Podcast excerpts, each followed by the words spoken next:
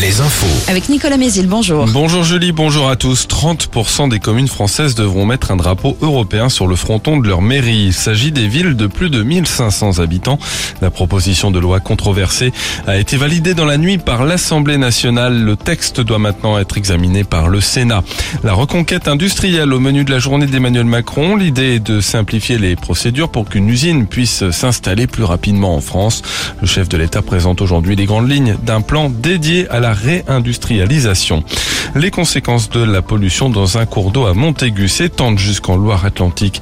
Après le déversement accidentel il y a trois jours de 2500 litres de fongicides dans l'Ego, l'arrêté d'interdiction de la pêche valable dans la Maine concerne aussi la Sèvre nantaise jusqu'à la Loire. Les activités nautiques et les prélèvements d'eau sont aussi interdits jusqu'au 16 mai.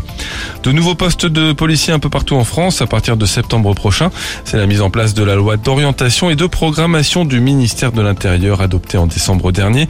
Elle prévoit la création de 8500 postes de policiers et de gendarmes d'ici 5 ans. 5 postes vont être ouverts au Sable d'Olonne en septembre, 6 à Angers, 3 à Cholet et 1 à Saint-Nazaire. Des médecins libéraux du secteur de Cholet poursuivent leur mouvement de colère contre leurs conditions d'exercice et notamment euh, le tarif de leur consultation. Un tarif qui augmente d'un euro cinquante à l'automne, très insuffisant selon ce collectif de médecins qui continue à faire grève tous les samedis matins, au moins jusqu'au 7 juin prochain.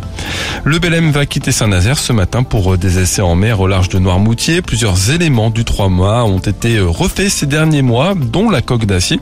Le départ est prévu vers 9h30 pour un retour aux environs de 18h.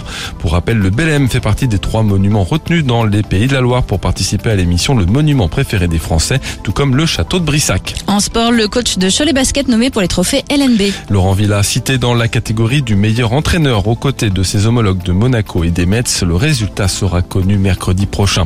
Les, bas les basketteurs de Monaco qui ont d'ailleurs réalisé l'exploit hier soir, ils se sont qualifiés pour le Final Four de l'Euroleague, une première pour un club français depuis 26 ans. En foot, c'est l'Inter Milan qui a dominé le derby contre contre l'AC Milan hier soir. Score final 2-0. Match retour des demi-finales de Ligue des Champions la semaine prochaine. Et puis la météo, des éclaircies ce matin, quelques averses. Averses plus nombreuses dans l'après-midi avec parfois des orages. Les maxi autour de 16 à 17 degrés. Très bonne matinée à tous.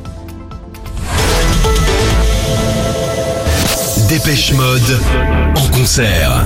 Alouette vous invite au Stade de France. Appelez tout de suite le 0820 90 9000.